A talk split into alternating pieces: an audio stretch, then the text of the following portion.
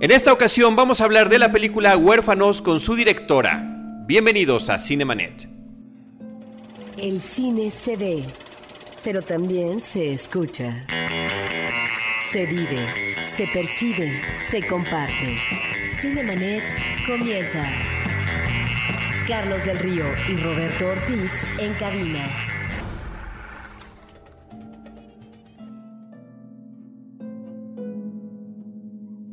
www.cinemanet.mx es nuestro portal, es un espacio dedicado al mundo cinematográfico.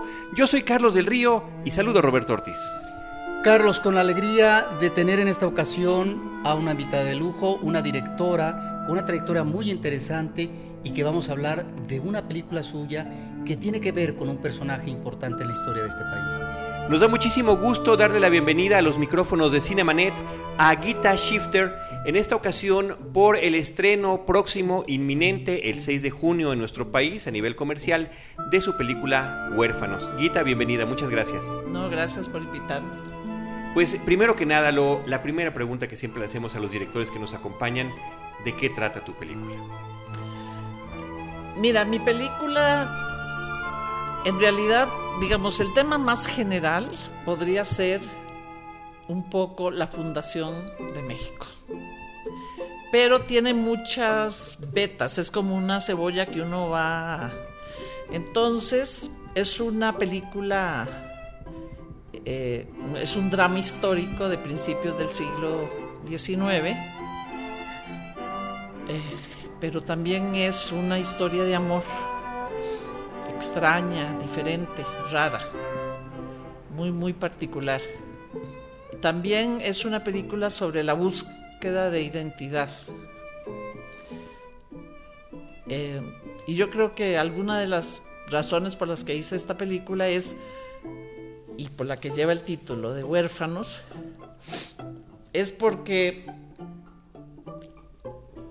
cuando la película empieza en 1814, México todavía es una, pertenece a España, es una de las eh, se les, colonias de España. La Nueva España. La Nueva España. Pero ya para la... Eh, pero muy pronto México se independiza de España y queda huérfana, porque se va pues la mamá que ha sido de México. Y entonces empieza a buscar su propia identidad. Empieza la fundación del Estado mexicano. Ahora, mi personaje, que es Melchor Ocampo, cuando empieza la película, él tiene dos años, lo acaban de adoptar y llega a Michoacán, a la hacienda de Pateo, con su mamá adoptiva, que es doña Francisca Tapia. Javiera Francisca Tapia, que yo a ella siempre me la imagino como una mujer guapísima, un poco como Scarlett O'Hara de lo que el viento se llevó. Porque una cosa extraña es que a principios del siglo XIX, en 1800, su papá le deja a ella la administración de la hacienda, a pesar de que ya tenía dos hermanos. Entonces es rarísimo que una mujer sea la administradora de, de una hacienda en esa época. Y ella es una magnífica administradora porque es una de las cinco haciendas más prósperas de Michoacán de la época. Y entonces ella nunca se casó. Y tenía unos cuantos chiquillos ahí que ella como que criaba, que estaban medio adoptados por ella. Eh, y un día, un buen día, ella llega a la hacienda con un niñito como de dos años que se llama Melchor Ocampo y que va a vivir ahí en Hacienda. Ahora, ¿de dónde lo trajo? ¿Quién son los papás de este niño? Eso no, no sabemos. Es interesante en tu estructura narrativa que veamos a un Melchor Ocampo que es tomado preso y que en un periplo físico extenuante de muchos kilómetros a caballo, él vaya recordando su pasado, desde la infancia hasta ese momento que pareciera ser fatídico. Y ahí es donde encontramos esta idea tuya de la cebolla cómo encontramos estas capas, no solamente de su historia individual, sino de su historia amorosa que se va a presentar y que finalmente se prodiga en la familia con los hijos, pero también la historia con mayúscula, la historia de la nación que está, como tú dices, por formarse y donde va a ser un protagonista fundamental en ese momento de la historia de México y en el devenir. Sí. Por eso a mí me llamó tanto la atención, porque cuando yo empecé a estudiar a, Ocampo, bueno, yo había oído el nombre de Ocampo, porque todo el mundo, porque hay calles por todas partes que se llaman Melchor Ocampo. En todas las colonias hay una o dos calles Melchor Ocampo. Y entonces es, fue muy interesante darme cuenta de, de todo lo que había hecho este hombre y cómo se había mantenido como casi en secreto, como si la historia oficial de México no supiera qué hacer con ese personaje. Pero eso no fue lo que a mí me llamó la atención en, la primera vez que oí hablar de él, sino que estábamos en una cena, así como pasan las cosas en la vida que son por accidentes, y que alguien contó, pues alguien o Patricia Galeana, la historiadora mexicana que me ayudó con el argumento de la película y que trabajamos juntas un año. Eh, ella dice, o Melchor Ocampo, hablando de los hombres del 19, dice, que tuvo un amor secreto y con, con la nana. Y yo dije, ¿qué? Y no sé por qué eso me llamó tantísimo la atención. Y entonces empecé a estudiarlo y le dije, ayúdame a, a estudiar a este hombre y hacer el argumento de la película. El tema de la orfandad está omnipresente en la cinta. Ya nos mencionabas tú lo que tiene que ver con la orfandad de la patria, de la, de España, pero también la orfandad propia de los personajes, tanto de Melchor Ocampo como de la nana, como de lo que significa un Estado sin iglesia católica. En fin, es un tema que va redundando conforme va avanzando la historia. ¿Nos podrías comentar un poco al respecto, Guita? Sí. Eh, Fíjate que un poco lo que yo se me ocurrió que podría ser, a mí me interesa muchísimo el tema ese de la búsqueda de la identidad, porque, mm, bueno, yo soy judía y entonces mis papás son, vinieron de, ellos vinieron antes de la guerra, pero digamos, mi mucha, una buena parte de mi familia pereció durante el holocausto. Y entonces hay muchísimas cosas que yo no sabía de mis abuelos. Y, por ejemplo, de mi abuela materna yo nunca he visto ni una foto. Entonces para mí desde niña era muy importante saber, ¿no? ¿Cómo habría sido, de dónde venían? Y me imaginé, mientras estudiaba Ocampo, que él también, porque esto es una cosa muy natural para todos nosotros, saber de dónde venimos, ¿no? Y el personaje en la película lo pregunta constantemente. Sí, sí. Y entonces, eh, como realmente no se sabe, y como yo creo que no sé si él supo, tampoco supo, yo lo que traté de hacer es como una mezcla que en su búsqueda de la identidad, él estaba dando a México una identidad también. Porque un país o un pueblo tiene identidad hasta que se escriben sus leyes. Y entonces, bueno, eso fue lo que hizo Campo. Algo que me llama la atención en la historia de este personaje es que estamos ante un Melchor Ocampo que se va criando en la hacienda con una madrina que lo quiere, que lo cobija y que eso va a ser muy importante en términos de en quién más voy a depositar el amor, como lo veremos más adelante, sino también en lo que va a ser su interés y la afiliación con el espíritu liberal en términos de política, porque de alguna manera esta ideología está permeando en la madrina y en la gente que vive a su alrededor con la cual ella trata, etc. De tal forma que por un lado está la hacienda como nicho amoroso, ¿sí? que es muy importante, y por otro lado esta formación infantil que lo va a llevar inclusive hasta el extranjero para poder ubicar la línea de pensamiento liberal y de transformación que es necesaria tal vez para este país en términos de no la discusión, sino la implementación en términos de separación por ley entre la Iglesia y el Estado. Pues sí, sí. Ni yo lo hubiera podido decir mejor. sí, fíjate que ella era muy liberal. Yo no, eh, ella estaba a favor de los insurgentes y todos los insurgentes llegaban ahí a su hacienda y ella los ayudaba, los ayudaba con dinero, con comida, con pues, todo lo que ella tenía ahí.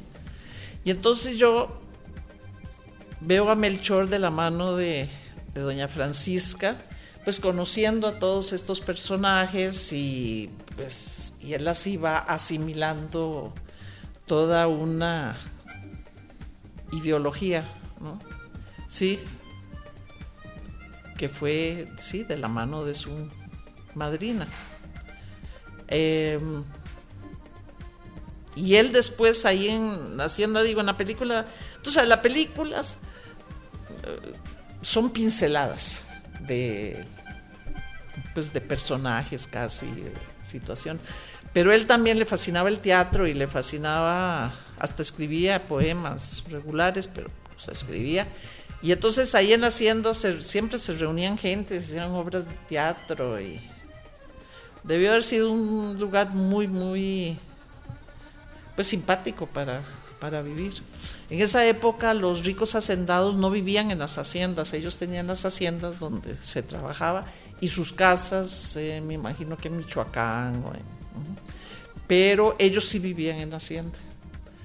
Y, y estaba llena pues de vida y conforme él fue creciendo que le gustaba muchísimo la agricultura y todo eso y las plantas él importaba semillas de casas muy conocidas en Francia y entonces él tenía ahí muchísimos tipos de flores y, de otros de otros cómo es que se llama plantíos experimentando siempre con la agricultura que a él le gustaba muchísimo Ahora, hay un eh, elemento que eh, resulta interesante para el espectador con respecto a la definición de las figuras políticas, que en más de una ocasión, yo diría que dos o tres, observamos en la relación que va teniendo Melchor Ocampo con Benito Juárez, sí.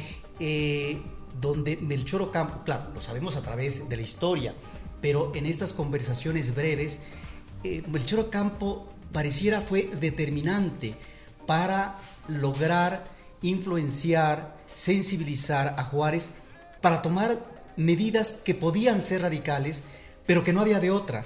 Y que me parece que la película está presente como un elemento de empuje para que finalmente quien está al frente del país o de la política o de las decisiones determinantes diga esto se tiene que hacer. Sí. Em, eh,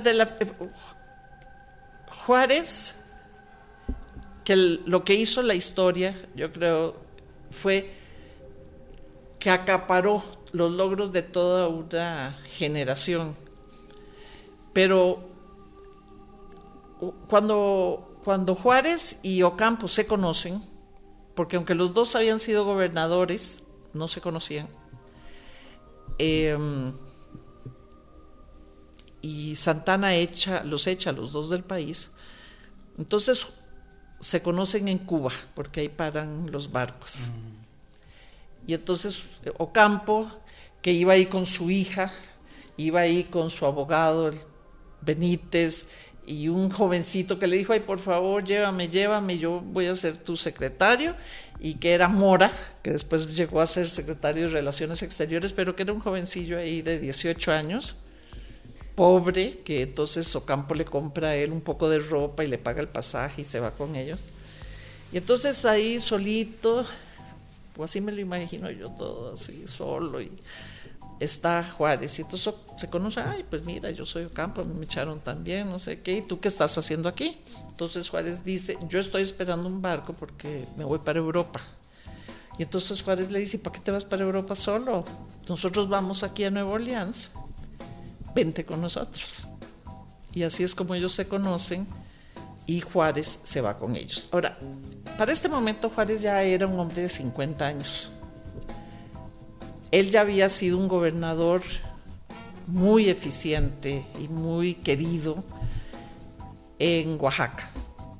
Y entonces él tenía su despacho y era notario y juez y no sé qué, de, abogado allá en Oaxaca y yo me lo imagino caminando con margaritas, muy, muy elegante, caminando por Oaxaca saludando a la gente. Y él ya estaba como quien dice, cuando uno se retira, ya, de, ya él había cumplido con, con su pues, labor eh, de política y profesional. Y en eso lo echan, conoce Ocampo y se van a, a Nueva Orleans. Y ahí Ocampo, que es un liberal radical, eh, empieza a trabajar, son, son cinco, Mata, Juárez, Ponciano Arriaga, ya no me acuerdo quién más estaba ahí, bueno, pero son como cinco. Y entonces ellos empiezan a, pues a, sobrevivir ahí, porque tienen que buscar trabajo y tratar de hacer la revolución en México, el plan de Ayutla creo que se llama, que ellos trabajan allá. Y, y así pasan año y medio, todo el tiempo pensando en México, cómo regresar y cómo... Cambiar las cosas. Cambiar las cosas tirando a Santana del poder, sí. Y ahí es cuando pues se da la relación muy muy fuerte de una amistad que va a durar para siempre entre estos dos, entre Ocampo y Juárez.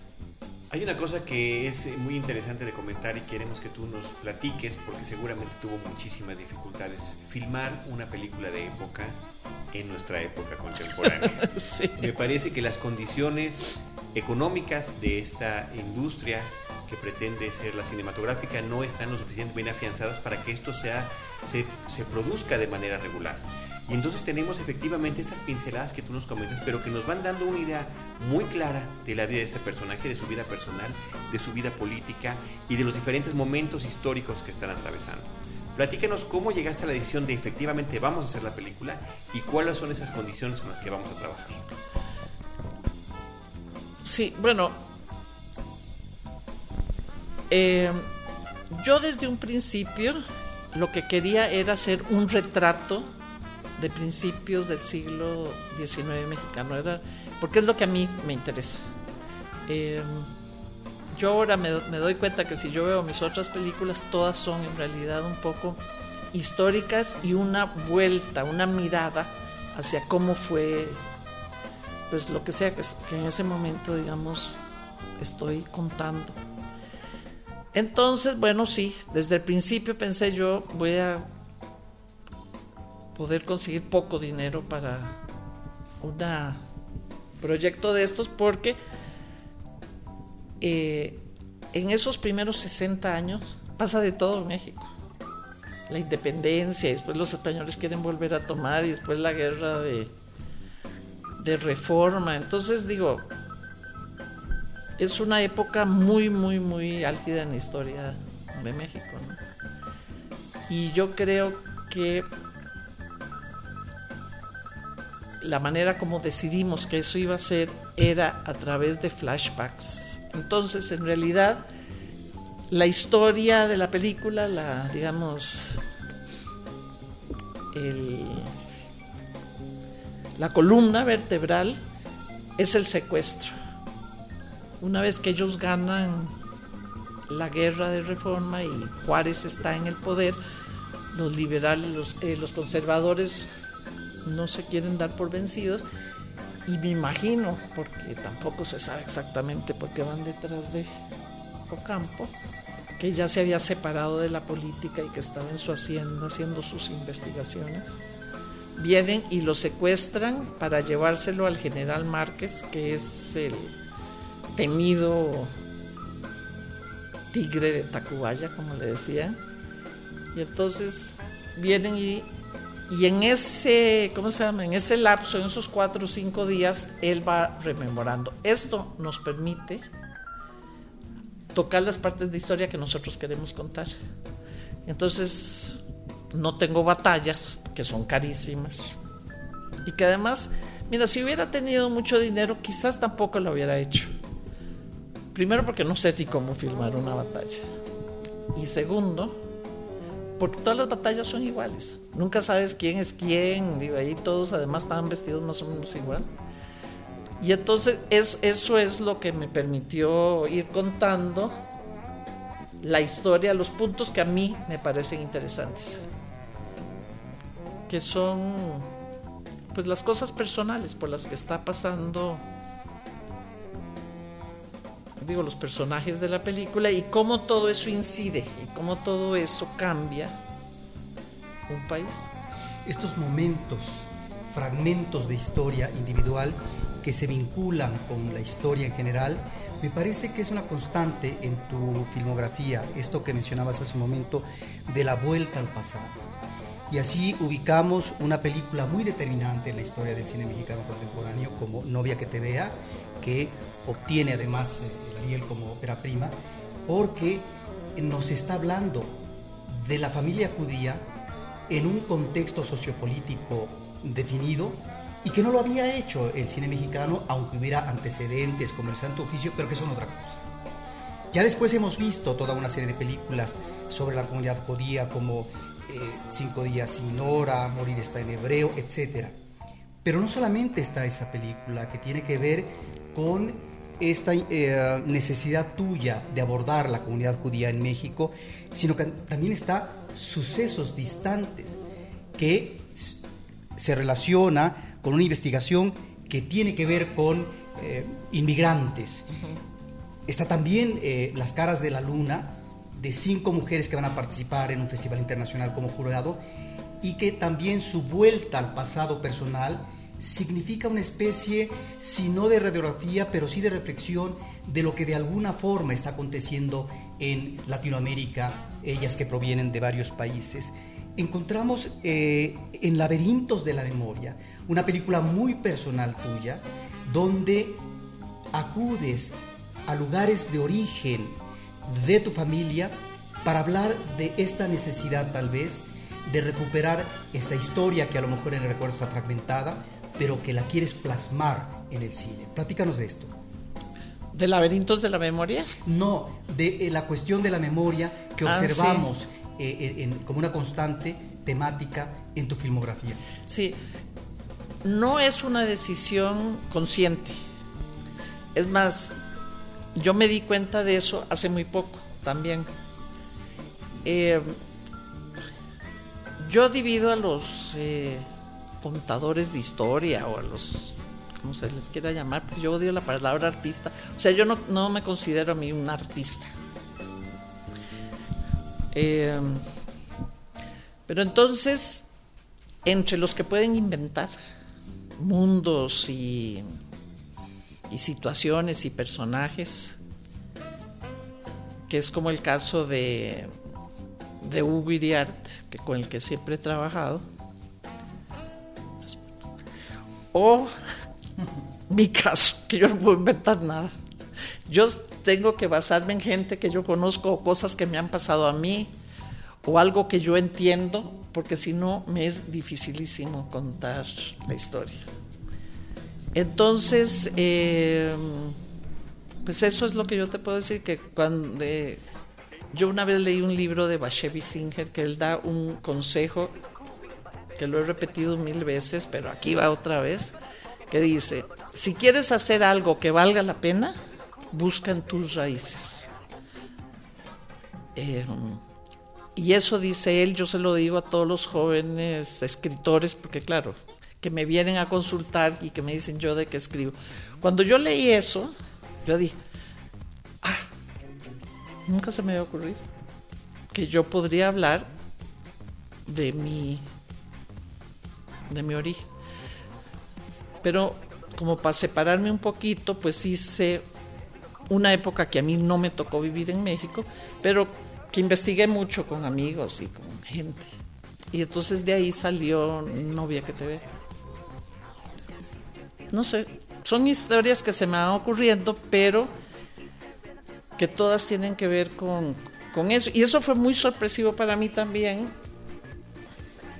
hace poco tiempo, cuando me di cuenta que, que casi todo lo que yo había hecho tiene que ver con historia. Tiene que ver con recuerdos.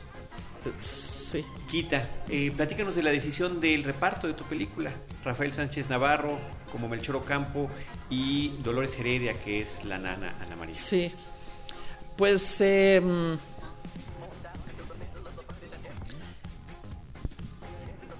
me costó encontrar a un Melchor Ocampo eh, porque eh, yo había hablado con otro actor que después me dijo que ya no podía hacer porque tenía otros compromisos fuera de México. Y entonces, bueno, me empecé a volver loca buscando y buscando, junto con María Antonia Yáñez, que me ayudó en el casting de la película, quién podría ser Melchor Ocampo. Y por esas cosas de la vida, decidí en Rafael, porque yo quería alguien que además se pareciera un poco a Ocampo. Entonces eso era lo difícil, alguien que fuera buen actor y que se pareciera a Ocampo. Aunque creo que era más feo Ocampo, ¿eh? Pues eh, sí, no. Yo que lo he estudiado tanto. Tenía los ojos claros, igual que, que. ¿Cómo es que se llama? Que Rafael. No sé, pero fue una decisión muy, muy acertada de parte mía, escoger a Rafael, porque se convirtió en Melchor.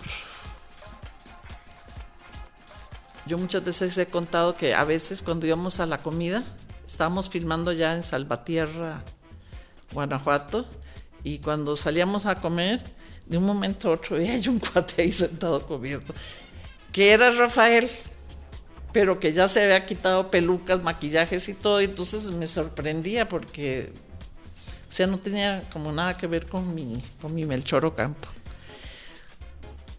Yo creo que Rafael hace un trabajo espléndido en esta película porque se convierte en Melchor. no, no, sé, cuando yo lo veo, yo veo Melchor Ocampo. Y entonces, yo creo que es tan creíble que eso le, le resta, ¿no? sé, no sé cómo decirlo. Que entonces creen que no es una gran actuación la que se echó ahí. No sé, me es difícil explicar lo que quiero decir, pero sí. Como si le hubiera sentado demasiado bien el papel y eso le quitara mérito a todo el proceso que tuvo que hacer el para Exactamente, sí. Que trabajamos muchísimo en la voz, en, los gestos, en todo. Ah.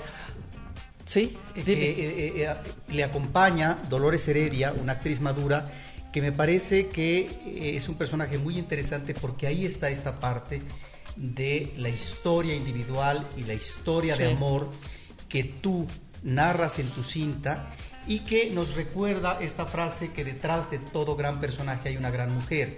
En la historia uno recordaría a Margarita Maza de Juárez a propósito de Benito Juárez. Pero este personaje para mí resultó sorprendente, eh, desconocido efectivamente, en este amor y relación secreta, donde finalmente es una mujer que apechuga en todo momento toda una serie de situaciones que son muy difíciles. Y que como nos comentabas es la chispa finalmente de, su interés por el personaje, por el periodo histórico y al final de cuentas por la realización de esta película. Sí. Fíjate que en Dolores pensé siempre, porque porque me parece una belleza mexicana. Entonces, eh, y yo me imagino que él no se hubiera vuelto loco como se hizo y enamorado si no hubiera sido una belleza. Ana María. Entonces yo había escogido un montón de gente porque pasan, en la película pasan 60 eh, años. Y entonces ellos van creciendo. Entonces yo tenía mm, varios Melchorcitos y Melchores y varias Ana Marías y todo. Entonces un día, hablando con, con Dolores Heredia, me dijo, no, yo quiero poder hacer esa ese viaje de joven a vieja, ¿no? Y además una vieja, eh, porque le fue mal a Ana María Escobar, se volvió como ciega y muy dolida. Fue una vejez, digamos, dura para ella. Y bueno, y entonces ese es otro trabajo extraordinario, cómo esta mujer se va transformando delante de nuestros propios ojos, en una mujer de 20 años divina, una anciana medio ciega. Enferma. Enferma, sí. Y que decae más pronto que Melchor Ocampo. Sí, bueno, porque ella era mayor que él de todas maneras. Pero es un trabajo también extraordinario. Alrededor de estos personajes está un elemento importantísimo que son la elección de las locaciones, eh, los elementos escenográficos exteriores interiores. Está la belleza del paisaje con una magnífica fotografía. Está también un vestuario, me parece muy oportuno. Y una música extraordinaria. Platícanos de estos elementos y de la dirección de arte que me parece que son muy pertinentes y que encajan adecuadamente en esta película de historia. Bueno, mira, eh, la función de un director de cine es hablar y conseguir gente que quiera trabajar con ellos, ir a hablar y convencer a los distintos. Y entonces, entre mejor sea la gente que consigues, pues mejor es tu película. Y yo creo que en este caso, bueno, el equipo es magnífico. Es que es una cosa que se unieron los dioses del cine para ayudarme a hacer esta película, porque no solo eh, lo que todo mundo investigó para, digo, desde las locaciones hasta la decoración, los elementos que hay ahí, el vestuario, sino el entusiasmo que pusieron en hacer la película. Y no solo todo mundo desde, desde el, jefe del grupo hasta la... Todo el mundo trabajó con muchísimo entusiasmo. Y eso es la única, es la única explicación que yo tengo a que haya salido, pues, haya tenido un resultado tan feliz. ¿sí?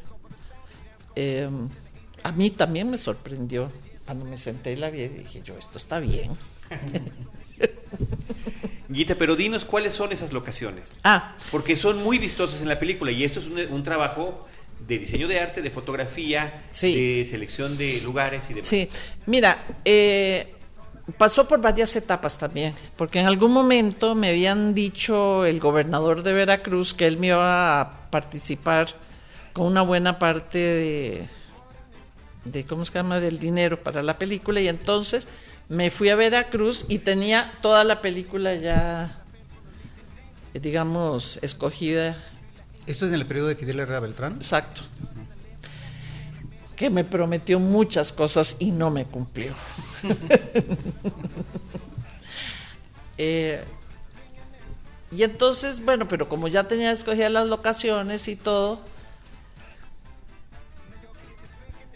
Eh, pensé hacerla ahí de todas maneras cuando empezaron a haber muchos problemas en Veracruz. Y entonces eh, Gina Ogarrio, que, con la que, trabajaba conmigo en el diseño de la producción, me dijo, ay no, yo no quiero, no, no vayamos a Veracruz, es peligroso, no podemos poner, cuando ven estos camiones de cine, a lo mejor van a haber problemas, no, no, no, no, no, no, no quiero, no quiero. Y entonces empezamos a volver, yo le dije, bueno, acompáñame a buscar locaciones en otro lado, porque esas eran las que yo. Entonces empezamos a ir de lugar en lugar y no encontrábamos nada que se pareciera a lo que yo ya tenía. Y entonces Gina, asustada de que yo dijera, no, nos vamos a ver a Cruz, se le vino a la mente, fíjate, de que hacía años había oído hablar de una hacienda en San José del Carmen, creo que se llama, en Salvatierra entonces, bueno, nos fuimos a investigar si existía o no esa hacienda. Y ¿Guanajuato nos decías? Sí, en el estado de Guanajuato, Salvatierra. La hacienda está en un pequeño pueblo que se llama San José del Carmen. Y llegamos a esta hacienda magnífica que es la que sale en la película. Y bueno, estudiamos la época. Hay, hay muchos, eh, por ejemplo, están los diarios de doña Calderón de la Barca, donde ella describe cómo se vestían y qué se comía y cómo eran las haciendas y, la vida mexicana en el siglo XIX. Y Gina, por su lado, que tiene un gusto extraordinario y que estudió filosofía, pues ella también. Entonces, eh, así fue como se fueron escogiendo. Digo, San Juan de Ulúa es San Juan de Ulúa. Y, pero una buena parte de... Bueno, y un día me llevaron a pasear eh, por la Sierra Gorda. Es un lugar extraordinario. No me pude resistir de aquí, por aquí. Y así debió de haber sido, porque él se lo llevan de Michoacán hacia Tepeji del Río, que es no es tan magnífico, pero digamos es el mismo tipo de,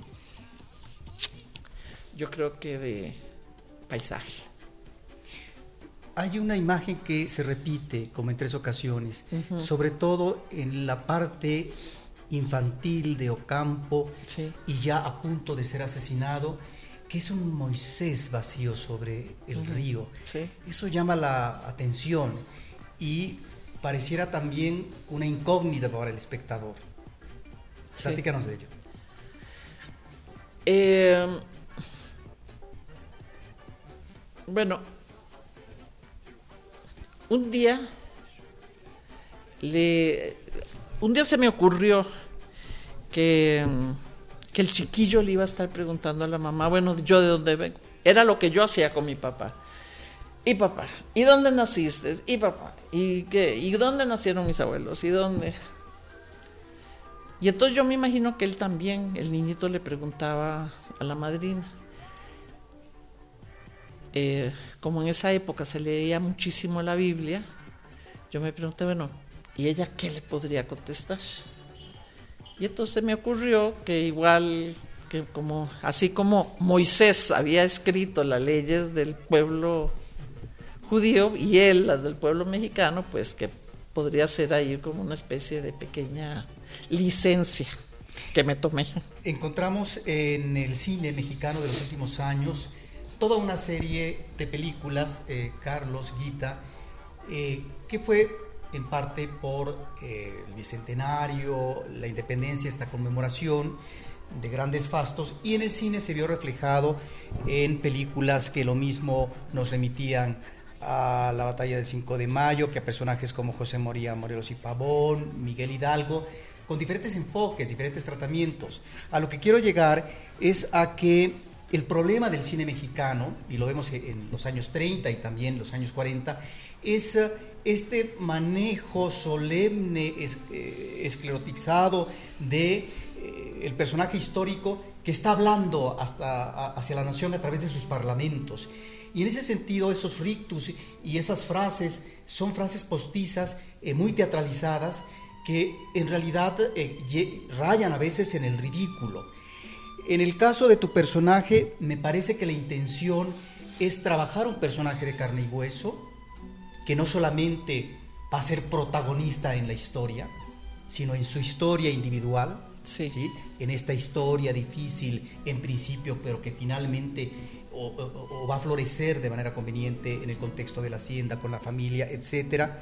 Y ahí es donde me parece que está uno de los ingredientes interesantes en términos de representación de un personaje histórico y cómo plantearlo ante el público. Sí. Una de las cosas que, siempre me llaman la atención eh, en buena parte de las películas históricas que se hacen en México es como todo está como tan estereotipado o los personajes son como caricaturas de ellos mismos. Y eso es lo que yo no quería hacer.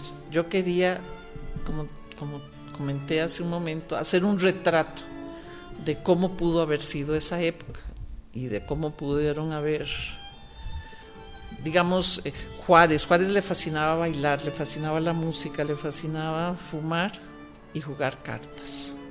Y entonces, pues todo eso lo pongo ahí. Entonces, porque mucha gente que ha visto la dice, Juárez bailando, digo, sí, le fascinaba bailar. Y además es una escena muy simpática. Guita, pues eh, felicidades por la película. Nos da mucho gusto que se estrene ya comercialmente. ¿Sabes aún con cuántas copias sale? No, no me han dicho, no me han dicho cuántas copias. Me imagino que 40, una cosa así. Sí. Y va a estar en, bueno, en los cines.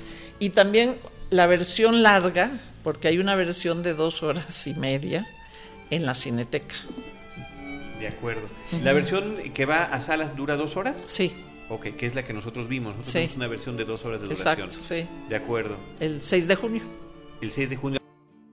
¿Algún detalle de qué, qué son esos ingredientes adicionales que vienen en esta media hora extra? Pues eh, no, no, ya no me acuerdo. Yo, yo misma la corté con mi editor, pero teníamos que hacer una película más corta y entonces eh, fuimos ahí haciéndole tru tru. La última pregunta este, de mi parte es acerca de esta relación amorosa. ¿Efectivamente es en el último momento de la vida de Melchor Ocampo cuando él decide hacer esta declaración? Sí, todo en la película es verdadero. Todo es completamente cierto, excepto algunas cositas. eh, sí, fíjate que hay un momento en que él le dice a Juárez, es que hay que hacer las leyes para hacer como Moisés que hizo grande al pueblo judío. Y mi hijo, que estaba de fotógrafo, me dice, el colmo, que, que yo metiendo todos los judíos siempre en todo. Le dije, eso no son palabras mías, esas son palabras de Ocampo. Lo que la gente ahí habla son sus palabras. En una película histórica como esta, eh, también lo que se busca a veces por parte de los directores es evitar esas frases que podrían ser solemnes Sí. porque devienen de un personaje histórico. Y aquí me gustaría que hablaras no solamente de esta película, sino de este vínculo creativo en términos de colaboración de eh, Hugo Iriart en lo que es el guion, lo que son las historias y lo que es el tratamiento a partir eh, del manejo del lenguaje y de los parlamentos. Sí, mira, una vez que terminamos lo que se llama en cine argumento, o sea, cuál va a ser la historia de esta película que hice con Patricia Galeana, entonces le pedí a Hugo Iriart y a Fausto Cerón Medina que hicieran el guion, que entre los tres hiciéramos un guion. Eh, yo siempre, desde chica, lo que más me interesaba de las películas eran los diálogos. Yo siempre decía, ay, pero ¿cómo se le ocurrió decir esa cosa tan interesante en ese momento? no?". y yo creo que el que mejor escribe diálogos en México, tanto para teatro como cine, es Hugo. Y entonces, eh, pues trabajamos bastante tiempo y bastante largo en eso. Y sí se hizo una... Porque hay frases célebres de Ocampo. Y entonces dejé una, eh, pero todas las demás eh, las fui quitando. Porque una cosa es que uno lo diga en el siglo XIX, la manera como escribían, en algún... Él era un orador magnífico, era un gran orador. Eh, cuando él fue diputado y cuando era gobernador. Pero sí, traté de quitar todas esas cosas para que él no se acartonara como lo demás. Finalmente, algo que llama la atención en el tratamiento del personaje de Melchor Ocampo es que más que considerarse un político, Sí, aunque él ocupa cargos políticos que tienen que ver con la diputación, con la gobernatura en eh, su estado, etcétera, él va a ser artífice de otra cosa, que tiene que ver con la redacción de las eh, leyes de reforma, etcétera, porque además él es un hombre que bebe de la filosofía y de los eh, documentos cuando él está en Europa, de las leyes anticlericales y estas doctrinas liberales que le van a servir de fermento para poder eh, tener un pensamiento liberal y además redactar lo que se considera pertinente para ese momento histórico de la nación. sí. Por eso el personaje resulta interesantísimo que en el ámbito de la cinematografía contemporánea mexicana se rescate y se le dé su lugar, porque solamente se le da su lugar a otros personajes históricos, pero no a alguien que es central en lo que va a ser un giro de muchos grados para el devenir de la historia de este país. Sí, absolutamente. Mira, Roberto, Ocampo no le interesaba el poder, por el poder mismo. No, le interesaba el poder, él era un ideólogo, él era un, digamos, un visionario de cómo tenía que ser un país. Y entonces, eh, él muchas veces, como dice Krause, andaba con, la, ¿cómo se llama? con su renuncia en el bolsillo. Entonces, cuando él era diputado, y se discutía algo y no le hacían caso a él porque tú sabes, había, estaban los liberales radicales como él, los moderados, los conservadores, los conservadores por supuesto. Entonces cuando dentro de sus liberales no hacían lo que él pensaba que debería hacer, él decía, mire, aquí les presento mi renuncia, yo me tengo que ir porque tengo muchísimos problemas en la hacienda que tengo que ir a atender, y se iba. Y eh, cuando le volvieron a, pedir que fuera gobernador por segunda vez, él dijo, no, al menos que haya un plebiscito, él fue el primero en pedir eso, era una cosa que no se sabía, no, no, nadie entendía. Que el, que el, pueblo ahí de Michoacán vote para que, no sé cómo lo habrán organizado, para ver si quieren que yo regrese de, de gobernador. Sí, es, una mentalidad muy, muy distinta a los políticos de hoy en día que lo que más les interesa es tener el poder, conservar ese trabajo, digamos, y pensar más en eso y su conveniencia personal que en el país. Ahora, no solo Melchor era así. El siglo XIX fue una generación extraordinaria de gente brillante, que volcó todo su talento y toda su sabiduría y hasta sus recursos económicos para el bien de, México. Quién sabe qué habrá pasado, pero ahí iba y se fue para otro lado los dirigentes. Ah. ¿Algo que quieras tú comentar finalmente a nuestro público cinéfilo? Pues al público cinéfilo que vaya a ver la película especialmente el primer fin de semana, porque ya sabes que si no, no duran en cartelera. Y por lo menos la van a pasar bien. Muy bien. Gita Shifter, realizadora cinematográfica, muchísimas gracias por habernos acompañado. No, gracias a ustedes por invitarme. Muchas gracias. Roberto Ortiz.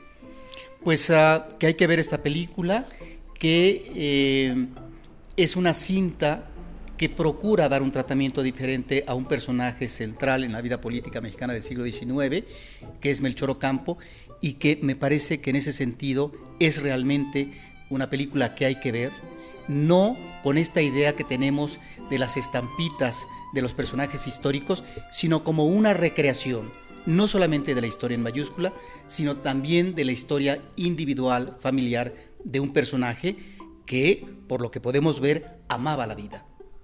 Nosotros vamos a publicar en nuestro portal de Cinemanet los vínculos hacia la página oficial de la película, sus redes sociales, también hacia Cineteca Nacional para que chequen horarios y puedan ver ya sea la versión comercial de dos horas o la versión que estará en Cineteca Nacional exclusivamente de dos horas y media de duración. A todos ustedes muchísimas gracias por habernos acompañado. Paulina Villavicencio, nuestra productora, eh, Roberto Ortiz y un servidor Carlos de Río, les agradecemos que nos hayan acompañado. Les recordamos nuestras redes sociales www.cinemanet.mx, nuestro portal, arroba cinemanet en Twitter, facebook.com diagonal cinemanet y cinemanet 1, eh, cinemanet 1 en YouTube.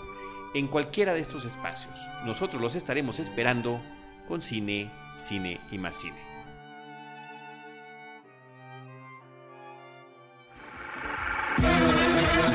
Cinemanet termina por hoy. Más cine en Cinemanet.